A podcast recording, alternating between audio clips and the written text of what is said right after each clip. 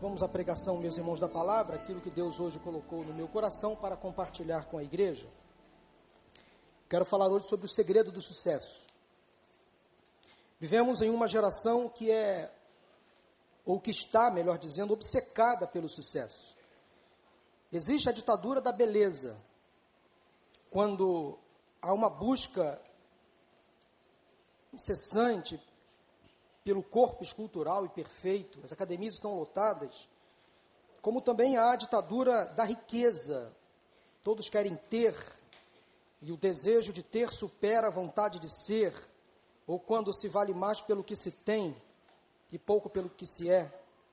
Há também a ditadura da performance, quando o indivíduo passa a focar apenas em si, ele quer ser o melhor da sua área, o mais habilidoso, custe o que custar.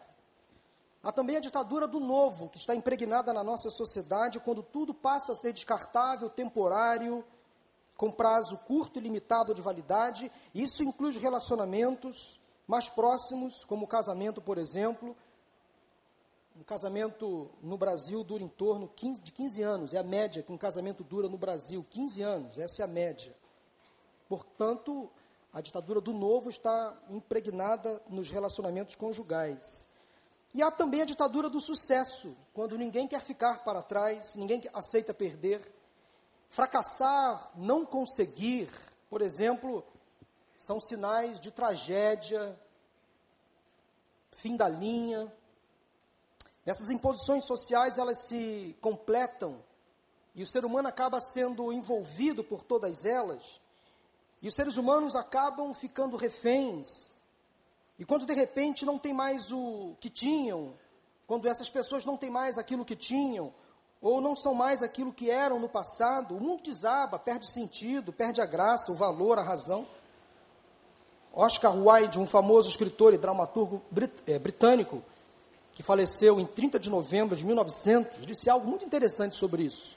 Eu queria compartilhar o que ele disse aqui com vocês agora. Ele falou o seguinte: só existem duas tragédias neste mundo uma é não conseguir aquilo que mais se quer. A outra é conseguir tudo. Interessante o que ele disse, vou repetir. Só existem duas tragédias neste mundo. Uma é não conseguir aquilo que mais se quer. A outra é conseguir tudo. A busca pelo sucesso tornou-se para muitas pessoas uma obsessão, quase como uma doença. Mas por que tantas pessoas buscam sucesso? E quando o sucesso não chega, o que fazer? Qual o segredo do sucesso? Aliás, o que é sucesso?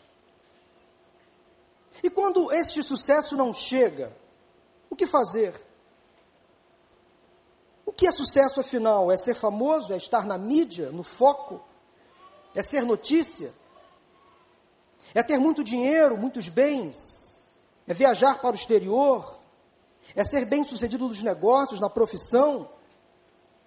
Ser sucesso é adquirir os últimos produtos e serviços da moda disponíveis no mercado, aquele celular de última geração, aquele carro que foi lançado, aquela TV enorme, aquele aplicativo famoso que todo mundo usa.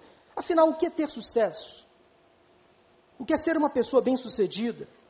Sucesso é a palavra que resume tudo que os valores deste mundo podem oferecer. Tudo que o dinheiro pode comprar. Tudo que a vista pode alcançar. Estudos na área da psicologia, por exemplo, mostram que a felicidade leva ao sucesso em praticamente todas as áreas da vida: amizade, namoro, casamento, trabalho. Ou seja, se você é feliz nos seus relacionamentos sociais, há uma grande possibilidade de alcançar o sucesso na vida. Essa é uma tese. Embora então não seja um fator determinante, o cultivo de emoções positivas e saudáveis facilita o caminho para o sucesso. Não é verdade, pastor Paulo César? Não é verdade? Na minha opinião, a visão e a definição de sucesso podem variar de acordo com as seguintes perspectivas. Em primeiro lugar, as crenças que defendemos e os valores que herdamos dos nossos pais. A nossa fé, por exemplo, em Cristo pode determinar o sucesso que vamos ter na vida ou a visão que vamos ter de sucesso. Aquilo que aprendemos dos nossos pais, desde a nossa infância, também pode determinar o que nós vamos entender como sucesso. Segundo lugar, as influências que recebemos do meio social, dos amigos, da mídia, isso também pode influenciar a nossa visão, a nossa perspectiva de sucesso. Em terceiro lugar, a idade que temos e a medida em que vamos amadurecendo na vida. Ora, o que era sucesso para mim há 10 anos atrás pode não ser hoje. Eu amadureci, eu cresci, eu me desenvolvi, eu aprendi outras coisas. Então, há 20 anos atrás, eu era um sujeito limitado àquela realidade e hoje eu tenho uma outra perspectiva de vida. Então, o sucesso para mim hoje pode ser diferente do sucesso que eu almejava ter há 20 anos atrás. Ouçam essa ilustração interessante que li na internet, talvez você já tenha recebido nas redes sociais. O que é sucesso para você? Olha que coisa interessante. Aos dois anos, sucesso é conseguir andar. Aos quatro anos, sucesso é não fazer xixi nas calças. Aos 12 anos, sucesso é ter amigos, é ser influente. Aos 16 anos, sucesso para alguns é fazer sexo. Aos 18 anos, sucesso é ter carteira de motorista. Aos 35 anos, sucesso é ter dinheiro. Aos 60 anos, sucesso é ter muito mais dinheiro. Aos 70 anos, sucesso é ter carteira de motorista. Aos 75 anos, sucesso é fazer sexo. Aos 80 anos, sucesso é ter amigos, entre parênteses, vivos. Aos 85 anos, sucesso é não fazer xixi nas calças. E aos 90 anos, sucesso é conseguir andar. Não é uma grande verdade? Pelo menos para alguns é uma grande verdade. Porque a vida, meus irmãos, é um tremendo vai e vem. É um ciclo. Quando nos limitamos apenas à realidade desta vida terrena, passageira, finita, as nossas perspectivas às vezes se repetem. Você pode concordar ou não com essa tese que eu estou aqui levantando, mas por que é assim? Por que tem que ser desse jeito? Porque o homem moderno vive uma crise de identidade que não tem fim. Sempre insatisfeito, sempre se queixando, sempre murmurando. Por mais bem sucedido que uma pessoa seja na vida, ela nunca vai conseguir controlar o imprevisto, o imponderável, o inusitado. Nem tudo vai acontecer do jeito que essa pessoa quer ou planejou. Um dia, o empreendedor mais competente do mundo vai encontrar o seu ponto de incompetência. Não tem jeito. Isso pode acontecer com qualquer pessoa. Um dia, o empresário rico vai descobrir a falência, ou pode descobrir a falência. Um dia, o trabalhador pode se deparar com o desemprego. Um dia, o saudável vai se deparar, inevitavelmente, com a doença, com a finitude da vida, do corpo.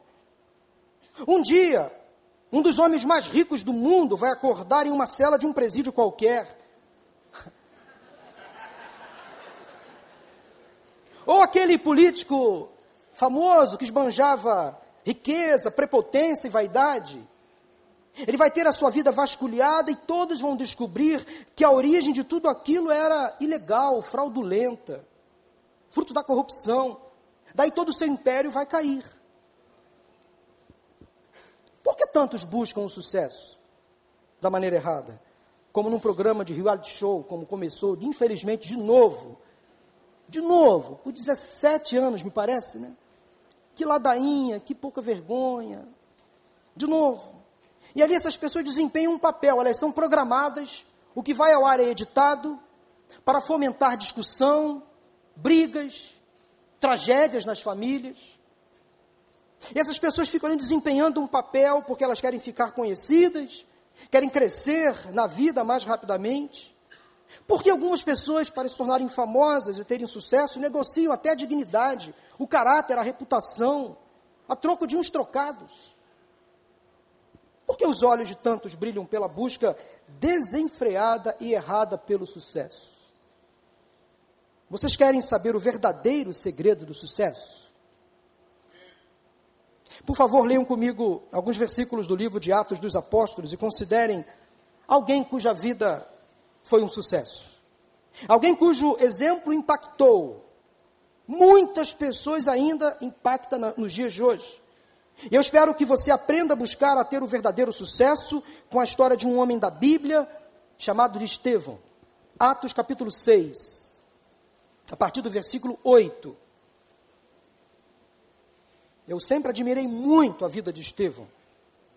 Eu quero ler com vocês um pouco da sua história, ou tudo que sabemos, que está registrado aí no, no livro de Atos, capítulo 6, aí, a partir do versículo 1 até o capítulo 8, versículo 2, é tudo que se pode saber acerca de Estevão, mas vamos ler agora Atos 6, a partir do versículo 8, de 8 a 15, assim diz a palavra do Senhor. Estevão, homem cheio da graça e do poder de Deus, realizava maravilhas e sinais entre o povo. Contudo, levantou-se oposição dos membros da chamada Sinagoga dos Libertos, dos judeus de Sirene, de Alexandria, bem como das províncias da Sicília e da Ásia. Esses homens começaram a discutir com Estevão, mas não podiam resistir à sabedoria e ao espírito com que ele falava. Então subornaram alguns homens para dizerem: Ouvimos Estevão falar palavras blasfemas contra Moisés e contra Deus. Com isso, agitaram o povo, os líderes religiosos, os mestres da lei, e prendendo Estevão, levaram-no ao sinédrio. Ali apresentaram falsas testemunhas que diziam: Este homem não para de falar contra este santo lugar e contra a lei, pois o ouvimos dizer que esse Jesus, o Nazareno, destruirá este lugar e mudará os costumes que Moisés nos deixou. Olhando para ele, todos os que estavam sentados no sinédrio viram que o seu rosto parecia o rosto de um anjo. Amém. Mas, pastor Paulo, o senhor pode, só pode estar de brincadeira. Fala sério. Como um homem assim pode ser exemplo de sucesso para a minha vida? Um homem em apuros, acusado, sendo levado aos tribunais, sendo condenado. Quem era esse homem? O que fazia e de onde veio? Não há no Novo Testamento qualquer relato sobre a sua conversão ou sobre como ele chegou a fazer parte da comunidade cristã. A verdade é que Estevão foi ganho para Cristo, ele estava ali entre os convertidos. Então, tudo que nós sabemos acerca de Estevão está registrado em Atos, no capítulo 6, a partir do versículo 5, até o capítulo 8, até o versículo 2. A princípio, Estevão pregou o sermão errado, no lugar errado, para as pessoas erradas, ou melhor, para as pessoas certas, porque o sermão pregado baseado na palavra de Deus, sempre atinge as pessoas certas. Mas quando terminou de falar, aquela multidão, inconformada com o que Estevão estava falando, o apedrejou de forma selvagem e cruel. Até aqui nenhum indício de sucesso, só de fracasso. O discurso de Estevão, numa análise preliminar, a primeira mão, trouxe mal a ele e aos demais cristãos da igreja. Porém, depois, se transformou em uma grande bênção para o reino de Deus, como nós vamos observar no final desta mensagem. Se você até lá permanecer aí sentado, atento ao que está sendo dito aqui. Eu e você precisamos entender o seguinte: o que determina o sucesso de uma pessoa não é como ela começa a vida, mas como ela termina a vida. O que determina o sucesso na vida de uma pessoa não é como ela começa a vida, mas como ela termina a vida. Isso tem base bíblica. Lá em Eclesiastes capítulo 7, versículo 8, diz o seguinte: o fim das coisas é melhor que o seu início. Deus sabe de todas as coisas. E quando entregamos a nossa vida, o nosso futuro, a nossa esperança ao Senhor, os nossos projetos a Ele, nós podemos descansar que tudo vai correr bem. No fim da história, tudo vai se reverter para o nosso bem, apesar do sofrimento que às vezes é inevitável, de uma doença, por exemplo. O seu ano pode ter começado mal, cheio de insucessos, fracassos, desapontamentos, perdas. Mas a palavra que eu quero deixar para você nesse momento é a seguinte: espere no Senhor, faça a vontade dEle, pois esse ano poderá terminar muito melhor do que começou. Aguarde no Senhor, não se desespere. O seu casamento pode ter começado mal, mas ele pode terminar bem. Desde que você se arrependa, invista no seu relacionamento. O seu namoro, atenção, você que é solteiro, o seu namoro pode ter começado mal, fora da vontade de Deus, da maneira errada, mas ele pode terminar bem. Você pode se casar com essa pessoa que está aí ao seu lado. Desde que vocês dois se arrependam e façam a vontade de Deus. Resolvam andar em santidade com Deus. Sem antecipar nada. Sem fazer do namoro um casamento antes da hora. Às vezes somos tão limitados, irmãos, e olhamos a vida apenas para o aqui e o agora, mas o Senhor está olhando lá na frente. Às vezes, pelas nossas próprias ponderações, pelos nossos próprios erros, nós cometemos absurdos. Interrompemos todo um projeto que Deus desenhou para cada um de nós. Ele sabe como a nossa história vai terminar. Jeremias capítulo 29, versículo 11, é um versículo por diversas vezes lido aqui, pregado, porque sou eu aquele que conheço os planos que tenho para vocês, diz o Senhor. Planos de fazê-los prosperar e não lhes causar dano, planos de dar-lhes esperança e um futuro. Segredo para entender tudo isso, então, é obedecer a Deus, confiar nele e esperar por ele. Repitam comigo esses três verbos. O primeiro deles é obedecer. obedecer. O segundo é confiar. E o terceiro é esperar. Guarde isso no seu coração, meu irmão, minha irmã. Obedeça, confie, espere. Esta é a sequência lógica. Tudo vai dar certo. Se você obedecer, confiar e esperar no Senhor. Estevão, uma história de sucesso. Aos olhos de Deus e da história do cristianismo, esse homem teve muito êxito. Vou tentar provar para você isso hoje, nesta manhã. Quais são alguns dos segredos do sucesso que podemos aprender com Estevão? Vamos ao primeiro deles, anote no seu coração. O primeiro segredo para o sucesso é estar disposto a servir a Deus como Ele quer. Estar disposto a servir a Deus como Ele, Deus, quer. Atos capítulo 6, a partir do versículo 1, a igreja se reúne e resolve escolher, os líderes da igreja resolvem escolher assistentes, auxiliares. Porque os apóstolos estavam muito demandados com a tarefa de pregação, de ensino. E algumas necessidades estavam ficando sem suprimento. Estevão foi escolhido justamente com outros seis homens para distribuir alimento às viúvas necessitadas da igreja. Que missão! Esse serviço não era o principal, não era o, o trabalho de destaque, pelo menos não aos olhos humanos. Era um serviço de bastidor, que era feito no esconderijo, na penumbra, por trás das cortinas. A igreja estava no seu auge, crescendo, muitas conversões, muitos batismos, muitas pessoas precisavam ser discipuladas. Os apóstolos estão trabalhando muito, envolvidos na pregação da palavra, na oração. E havia então, paralelamente, crescendo uma demanda na igreja, o cuidado com os menos favorecidos. E na visão dos líderes da igreja da época, as pessoas não poderiam ficar desassistidas, elas precisavam ser supridas. Então os apóstolos, debaixo de muita oração, eles decidiram escolher sete homens de bom testemunho, cheios do Espírito Santo e de sabedoria, não para ocuparem os principais cargos ou os ministérios mais importantes da igreja, os proeminentes, nada disso. Havia uma necessidade latente. E esses homens foram escolhidos para servir as mesas. Servir as mesas.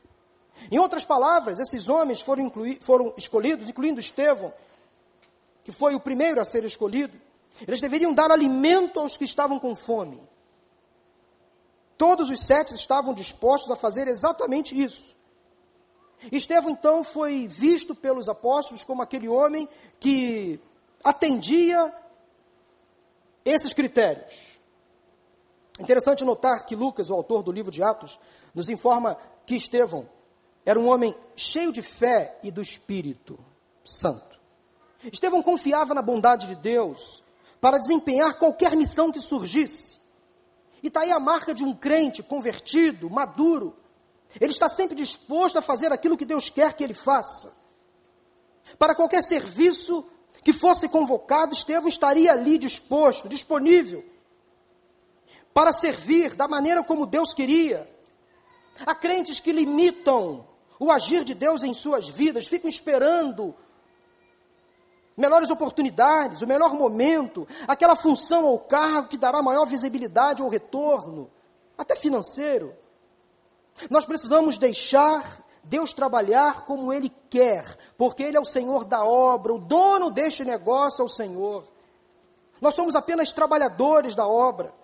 Para Deus, a igreja é um corpo, e todas as partes se completam ou se complementam. Todos os membros desse corpo, segundo o apóstolo Paulo, executam cada um a sua função, igualmente importante. Nós dependemos uns dos outros. Portanto, não fique esperando apenas ocupar os lugares de destaque na obra do Senhor. Deus está chamando, vá, porque ali você vai ser útil. Ali Ele vai te usar para abençoar outras pessoas. Trazendo essa mesma ideia para o atual momento em que estamos vivendo hoje, momento de crise. Em muitas famílias, desemprego. Há pessoas que antes tinham muito, ganhavam muito, trabalhavam nas grandes empresas, profissionais altamente remunerados, mas aí relutam em recomeçar a vida profissional ganhando um salário menor ou em outra função. É óbvio que qualquer profissional precisa se valorizar, mas quem sabe Deus não está sinalizando com uma porta e lá na frente Ele vai colocar você no seu lugar. Quem sabe lá na frente haverá um melhor, uma melhor recolocação, um melhor reconhecimento. Então, aquete o seu coração, seja humilde talvez. Esteja disposto a servir a Deus como Ele quer, pois Ele, o Senhor, sabe o que é melhor para você, para a sua família. Portanto, a primeira coisa que aprendemos com Estevão é que para ser realmente bem sucedido na vida, nós devemos estar dispostos a servir a Deus da maneira como Ele deseja, como Ele quer. Porque para Deus todo trabalho digno é importante. Mesmo aqueles que não estão debaixo dos holofotes, mesmo aqueles que são feitos, como disse, na penumbra, sem nenhuma plateia. Estevão foi chamado para uma função de pouco destaque para os homens, mas de muito valor para Deus. Isso é o que importa. Você e eu precisamos estar no centro da vontade de Deus. Porque no reino de Deus não há protagonistas, não há celebridades. Todos nós somos servos, todos somos nivelados por baixo. O Senhor conhece o nosso coração e, pela Sua graça, somos o que somos e fazemos o que fazemos. Portanto, meu irmão, minha irmã, esteja disposto a servir a Deus, seja no mundo espiritual, seja no mundo secular, da maneira como Ele quer. Aliás, não há muita separação para o crente entre secular e sagrado, porque essas duas esferas se completam. Eu não, sou crente, eu não sou crente apenas no final de semana, domingo de manhã na igreja. Na segunda-feira do meu trabalho, eu também sou ali um crente. Eu sou um fiel. Então, essa divisão é apenas de forma, talvez, de estudo. Mas na prática, tudo se confunde na vida do crente. Nós somos espirituais o tempo inteiro, em qualquer lugar. Quem escolhe é o Senhor e precisamos confiar que Ele tem o melhor para cada um de nós. O primeiro segredo do sucesso, baseado na vida de Estevão, é o seguinte: estar disposto a servir a Deus como Ele quer. Amém? Amém? Segundo lugar, segundo segredo do sucesso que aprendemos com Estevão é o seguinte: ser cheio do Espírito Santo. Isso soa de forma tão óbvia, tão redundante tão natural, tão normal. Parece figura repetida. Há tanto tempo falamos sobre isso, pregamos sobre isso, ouvimos sobre isso. Que a função do crente no reino de Deus é ser cheio do Espírito Santo. No texto que lemos, diz que Estevão cheio da graça e do poder de Deus, realizava grandes maravilhas e sinais entre o povo. Um crente cheio da graça do Espírito Santo, ele tem que fazer diferença no meio em que ele está envolvido. No trabalho, na escola, na academia, na igreja, na família. Ele tem que ser diferente, não pode ser diferenciado. Mas tem que ser diferente. Tem que pensar da maneira diferente, agir da maneira diferente, até em determinados locais se vestir da maneira diferente, falar da maneira diferente, propagar coisas diferentes. Nós somos a luz, o sal deste mundo. Nós não podemos nos igualar àquilo que o mundo pensa, aquilo que o mundo faz. Nas redes sociais, por exemplo, lá no seu Instagram, no seu Facebook, nos grupos de WhatsApp que você participa, cuidado com aquilo que você posta, com as imagens que você curte, porque isso aos poucos vai sendo impregnado à sua vida. E você passa uma imagem que às vezes não corresponde à sua realidade, mas você sem perceber está passando uma imagem que às vezes depõe contra o próprio evangelho. Então preste atenção. Vivemos uma sociedade muito rasa, que não quer mais se aprofundar, não quer mais perder tempo. Tudo é muito rápido. Há muito fake produzido. E muitos crentes entram nessa onda.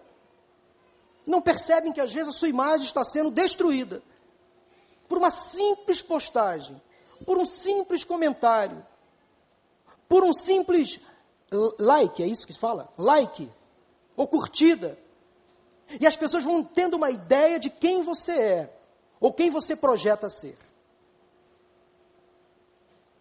Levantou-se contra Estevão uma forte oposição, porque ele era, uma pessoa, ele era uma pessoa diferente, realizava grandes maravilhas e sinais entre o povo.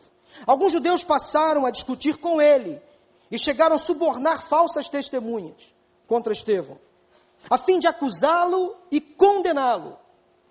Estevão agia com firmeza, falava com sabedoria e demonstrava estar cheio do Espírito Santo. Eu fico tentando imaginar o que seria ter um rosto parecido como um rosto de um anjo. Interessante que Estevão foi levado ao tribunal, ele foi preso, foi levado ao Sinédrio, à Suprema Corte, ao Supremo Tribunal Federal da época, Vamos prosseguir a mensagem, né? Porque se fala em política, a gente logo pensa num monte de coisa, mas vamos prosseguir. Que Deus abençoe aqueles ministros lá do Supremo Tribunal nesse momento.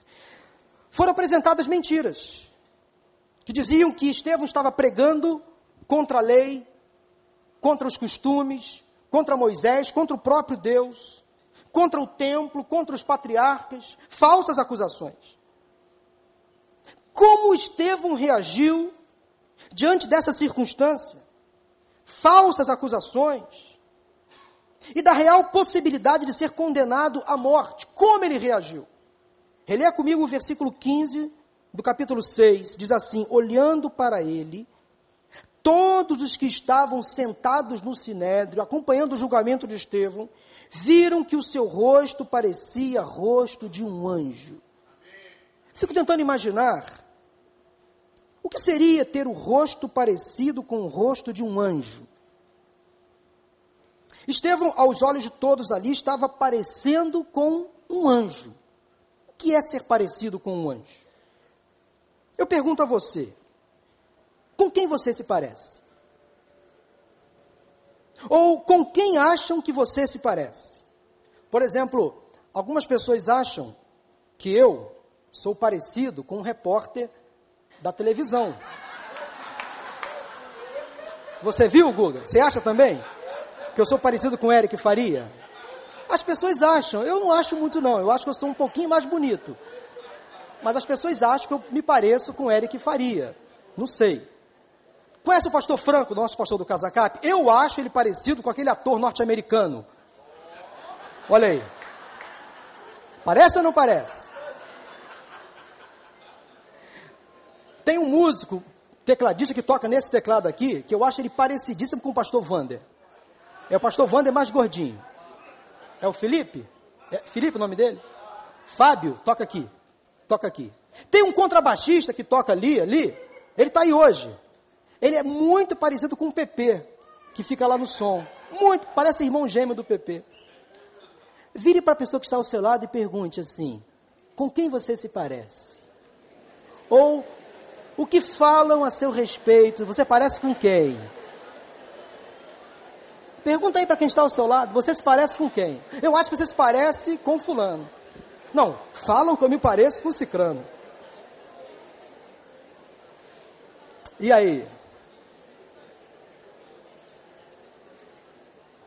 Com quem você se parece, hein? Famoso? Da televisão? Com quem você se parece? Meu irmão, Estevão foi confundido com um anjo. Olha que privilégio. Ele foi parecido com um anjo. As pessoas que olharam para ele viram que o seu rosto parecia o rosto de um anjo. Olha que privilégio.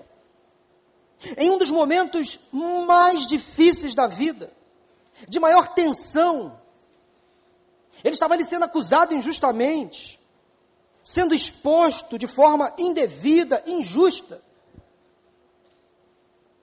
Envergonhado, com certeza, com medo, não tenho dúvidas. E lá estava Estevão, reagindo desta forma, com seu semblante calmo, transparente. É assim que devemos reagir quando estamos cheios e quando somos controlados pelo Espírito Santo. A gente não sai da linha, não quebra o barraco, não desce do salto, mantém a compostura. Havia uma calma angelical, uma compostura, um equilíbrio emocional, uma certeza de que a sua vida estava entregue nas mãos de Deus e que esse mesmo Deus estava no controle da vida dele. Ele não estava ali sozinho. Estevão não perdeu a calma, não perdeu a classe. As pessoas viam isso em seu semblante.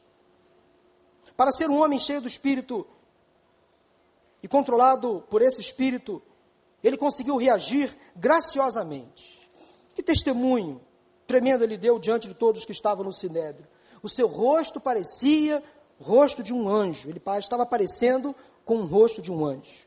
Apenas pela, pela expressão facial, todos entenderam que ele ali estava calmo, em paz.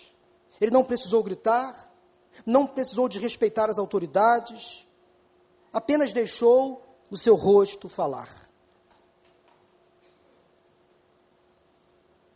Paz, domínio próprio, paciência, por exemplo, são alguns aspectos do fruto do Espírito que está em Gálatas 5, 22 e 23. Pergunto a você como você reage às pressões da vida. Como você se comporta quando é contrariado ou quando pisam no seu calo? De que maneira você demonstra seu desconforto ou descontentamento? Diante da aflição, da perseguição, da calúnia ou da falta de controle em alguma área da sua vida, o que você faz?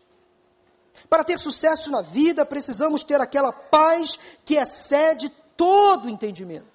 E essa paz nós só encontramos em Cristo, na palavra, paz que somente Deus pode dar. Quando estamos cheios dele e quando permitimos ser dominados por ele, nós vamos parecer anjo. Mesmo diante das adversidades, das crises, das perdas, nós vamos conseguir manter a calma, porque Deus está no controle.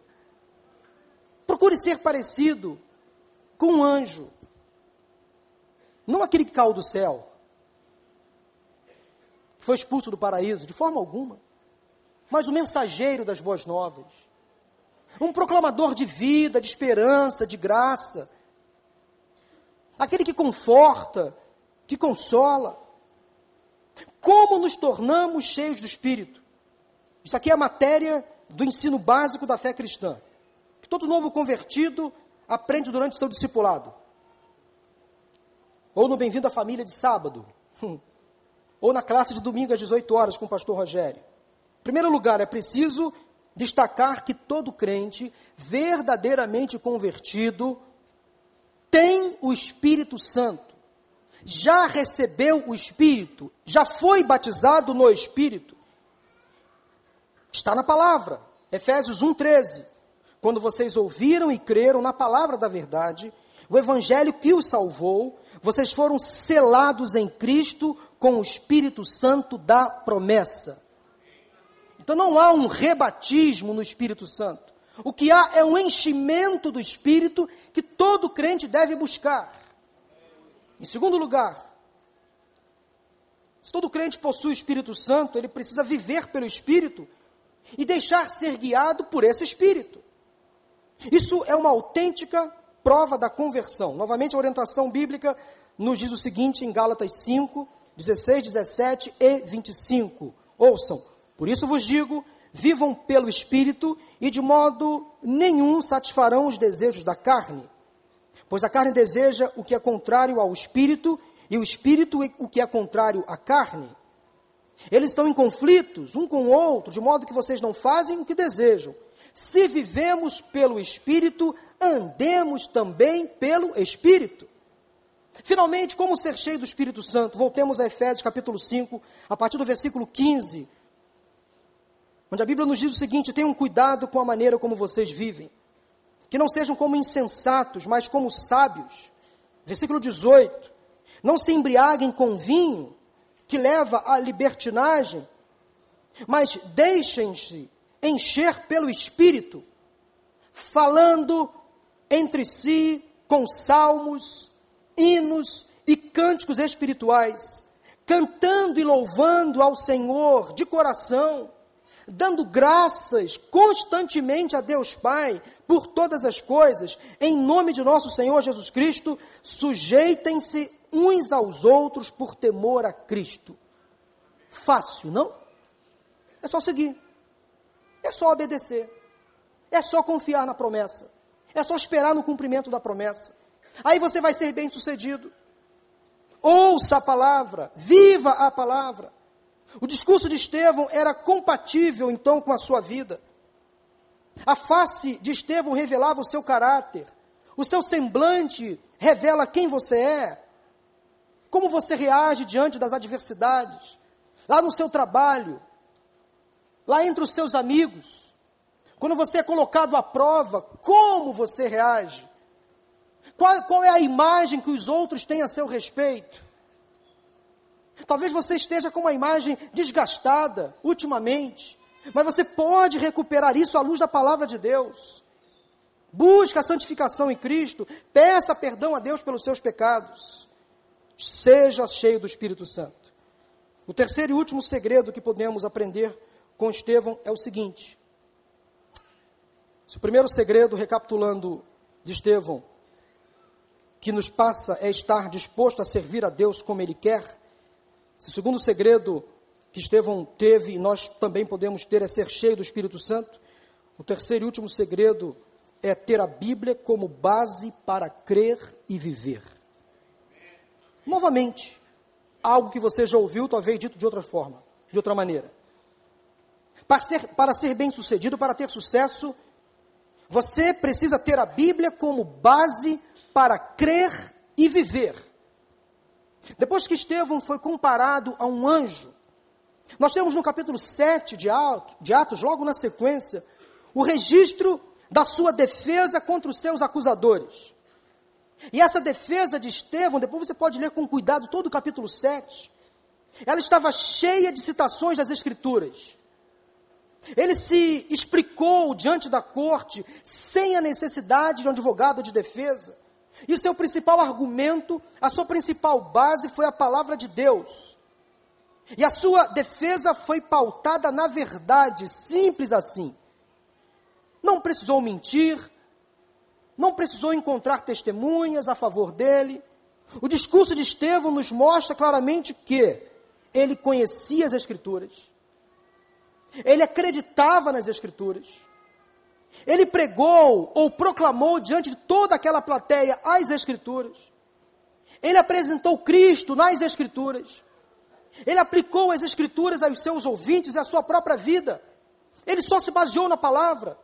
Ele não teve vergonha de expressar a sua fé, ele não se omitiu.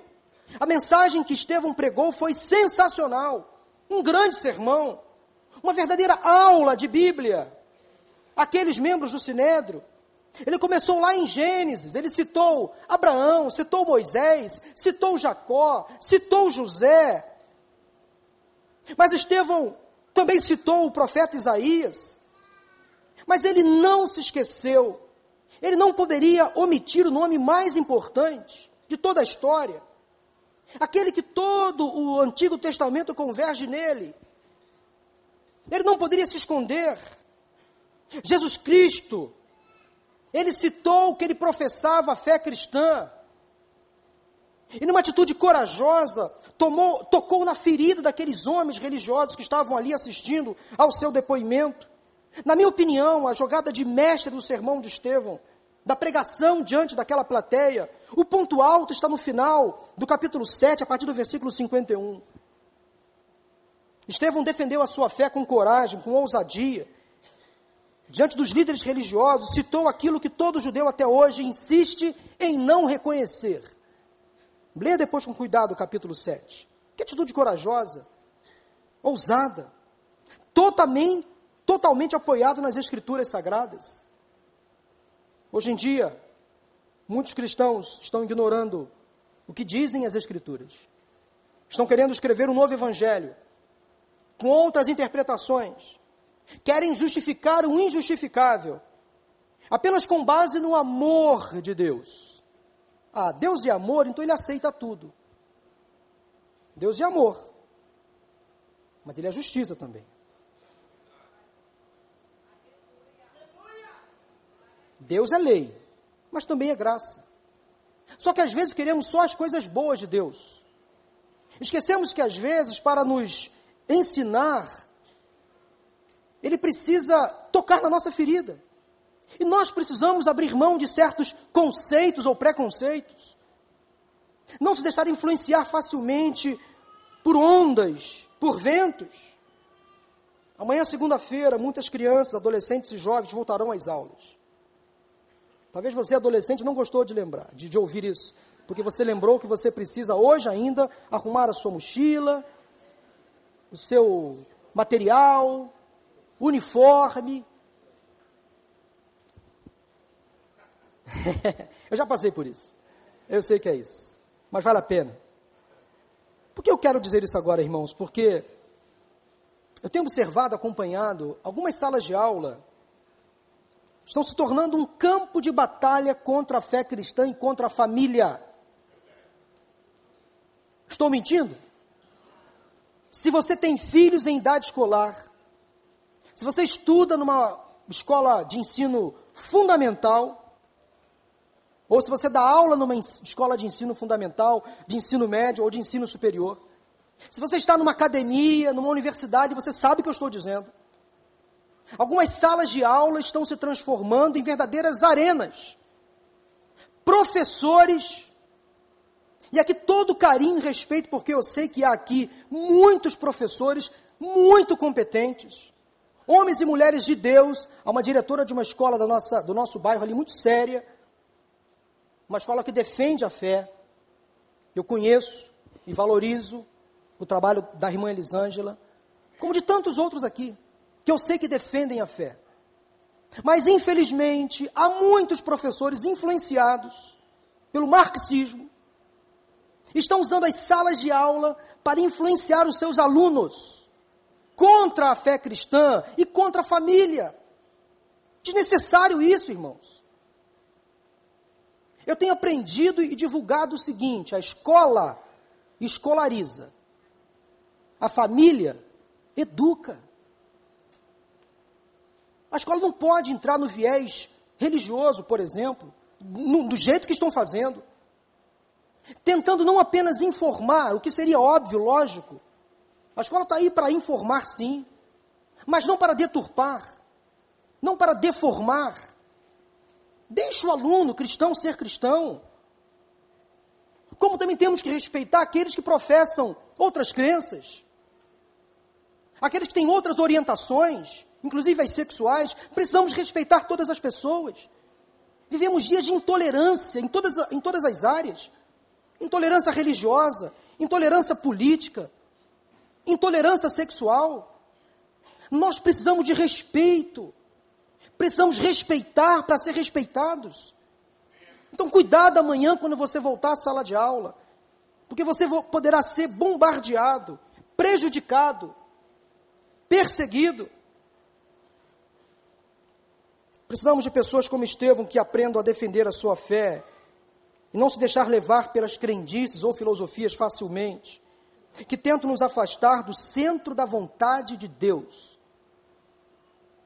E o que mais eu ouço hoje na imprensa, por exemplo, é uma tentativa absurda de tirar Deus do centro, do trono. O humanismo parece que influencia e querem simplesmente destronar o Senhor Todo-Poderoso, mas não vão conseguir. Não vão conseguir. Não tenha vergonha do Evangelho. Paulo, em 2 Timóteo 2,15, diz: procure apresentar-se a Deus aprovado, como obreiro que não tem do que se envergonhar e que maneja corretamente a palavra da verdade. Por muito tempo, esse versículo foi aplicado somente aos pastores e líderes cristãos. Um completo equívoco, um erro de interpretação bíblica. A responsabilidade de conhecer e praticar as Escrituras é de todos nós, pastores ou não. Nossa responsabilidade. Por isso que nós iniciamos hoje, ou reiniciamos as aulas da escola bíblica. Precisamos aprender mais a palavra. Romanos 1,16 diz: Não me envergonho do Evangelho, porque é o poder de Deus para a salvação de todo aquele que crê. Estevão era assim, um pregador ousado, que vivia e praticava a palavra, não se omitia. Será que somos assim? Lemos, cremos, apresentamos Cristo às pessoas e principalmente vivemos o que estamos lendo, crendo e apresentando? Será? Quer ter sucesso na vida? Pergunte a si mesmo. Em primeiro lugar, estou disposto a servir a Deus da maneira como Ele deseja? Em segundo lugar, eu dei ao Espírito Santo o controle total da minha vida? Em terceiro lugar, faça você a seguinte pergunta: estou crendo e vivendo o que diz a Bíblia, a palavra de Deus? Eu quero concluir essa mensagem quebrando alguns paradigmas do sucesso terreno. Porque depois que Estevão fez o que fez diante de todos, com a mesma calma, ainda aparecendo como um anjo, percebendo que as suas horas estavam contadas aqui na terra, ele, cheio do Espírito Santo, levantou os olhos para o céu e viu a glória de Deus. Eu também quero ver a glória de Deus. Eu já pensei nisso, sabia, irmãos? Eu, eu, eu claro que eu, eu, amo, eu amo viver. É óbvio, né? Quem não ama viver? Eu amo viver. Eu não quero morrer tão cedo, quero viver até até velhinho, até ficar bem, bem de cabeça, bem fisicamente. Eu quero ver os meus filhos se casar, eu quero ter netos. Mas eu fico assim com aquela como pode, como posso dizer, como, como a gente pode ter uma saudade daquilo que a gente não viu, que a gente não conhece? Mas entendo a minha visão poética, eu tenho uma saudade do céu. Eu tenho saudade do céu. Nunca vi, nunca fui, mas tenho saudade. Eu espero chegar esse momento da minha partida para ver a glória de Deus. Por favor, entendam a minha visão particular. Amo viver, mas eu, eu sonho com esse momento. Estar diante do Senhor e dizer o que Estevão disse. Que privilégio! Ele levantou os olhos para o céu e viu a glória de Deus, e mais, viu Jesus em pé à direita de Deus. E disse, lá no final do capítulo 7 de Atos: Vejo os céus abertos e o filho do homem em pé à direita de Deus. Que coisa, irmãos! Mas eles não acreditaram no que Estevão estava dizendo. Ficaram com raiva, enfurecidos. E sabe o que fizeram? Acharam que ele estava louco, delirando. Arrastaram Estevão para fora da cidade e começaram a apedrejá-lo. E sabe quem estava lá assistindo a tudo isso, consentindo, concordando? Saulo. Ele, Saulo, aquele que se tornaria o apóstolo Paulo entre os gentios. Aliás, dizem que uma das possibilidades do espinho na carne de Paulo é que ele sentia um grande sentimento de culpa depois da sua conversão, por ter permitido o que aconteceu com Estevão. Essa é apenas uma ideia, uma tese, uma suposição, melhor dizendo. Lá estava Paulo olhando tudo aquilo. E diz o versículo 59 de Atos capítulo 7, o seguinte: enquanto apedrejavam Estevão, este orava da seguinte forma: Senhor Jesus, recebe o meu espírito. Então caiu de joelhos e bradou: Senhor, não os considere culpados deste pecado. E tendo dito isso, adormeceu. Uau! Que sucesso! que sucesso! Lendo cuidadosamente essas últimas palavras de Estevão, de quem você se lembra? Das palavras de quem? Vou dar uma dica: de alguém que foi à cruz. Jesus. Olha em quem Estevão se baseou. Sim, nos momentos das últimas palavras de Cristo, na cruz. Lá, estavam, lá estava Estevão, repetindo aquele que ele talvez ouviu, ou quem sabe presenciou. Quem sabe? Estevão aprendeu a viver, mas também aprendeu a morrer. Você precisa aprender a viver, mas aprenda a morrer, morra da maneira certa, nos braços de Deus, fazendo a vontade dEle. Mesmo que as circunstâncias digam não, mesmo que as dificuldades assolem você, prejudiquem você, por favor, não morra longe de Deus. Faça a vontade dEle até os últimos dias da sua vida. Estevão aprendeu a viver, mas também aprendeu a morrer. Estevão foi o primeiro mártir do cristianismo, o primeiro a morrer por Cristo na história. A sua atitude foi exatamente a mesma de Jesus quando morreu na cruz. Que privilégio! A maior marca do sucesso é ser como Cristo. A maior marca do sucesso é ser como Cristo. Estevão, uma vida que valeu a pena, um homem de sucesso. Eu quero orar com você nesse momento. O sucesso de Estevão foi pago com a própria vida. Eu gostaria que você saísse daqui hoje com essa motivação no seu coração. Eu quero ser como Cristo. Eu quero viver como Cristo, eu quero morrer como Cristo. Eu quero dar a minha vida por Cristo se preciso for. Eu não quero sair da sua presença.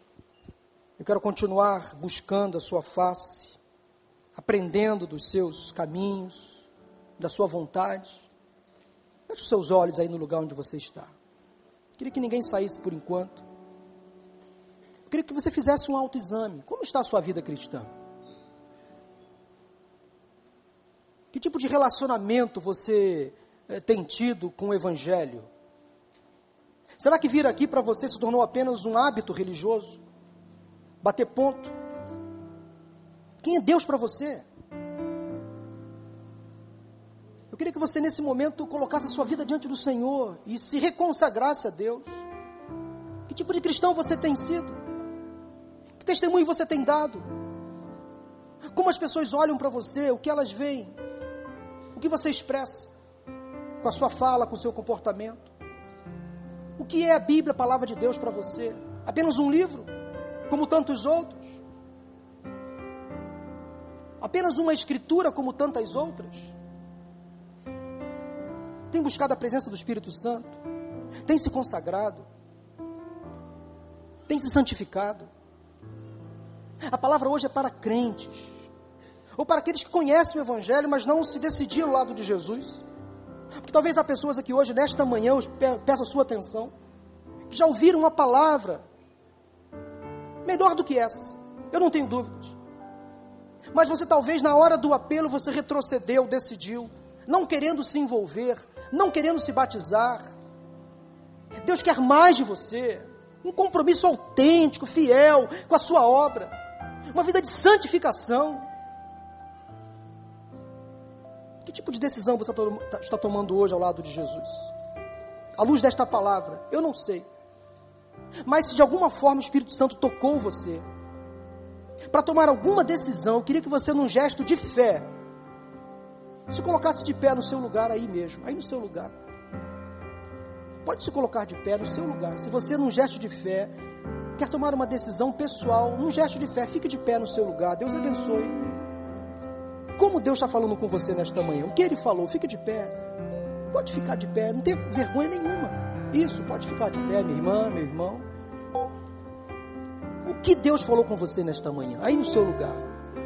Quer você tomar uma decisão? Fique de pé. Coloque para Ele a sua vida aí no seu lugar. Uma atitude corajosa. Há mais alguém? Fique de pé no seu lugar. Que tipo de decisão você está tomando hoje? À luz daquilo que você ouviu. Deus abençoe. Amém. Deus abençoe. É isso aí. Deus abençoe. Deus conhece o seu coração. Vamos cantar esse louvor. Eu quero orar com você nesse momento. Deus e Pai, obrigado pela tua palavra. Obrigado porque nós encontramos nela respaldo, refrigério, ensino. Eu te louvo, Deus, pela vida de Estevão, que soube viver, mas soube morrer, apoiado em Cristo. E ó Deus, aqui há entre nós outros homens e mulheres como Estevão. O Senhor está levantando hoje pessoas corajosas, audaciosas, ousadas na pregação da tua palavra, cheias do Espírito Santo de Deus para proclamar nesta sociedade as verdades do Evangelho, custe o que custar, haja o que houver. Dê sabedoria, intrepidez, respeito às pessoas também. Nós não somos melhores, mas confiamos naquilo que cremos que é a tua palavra, e que nada nos abale, Senhor.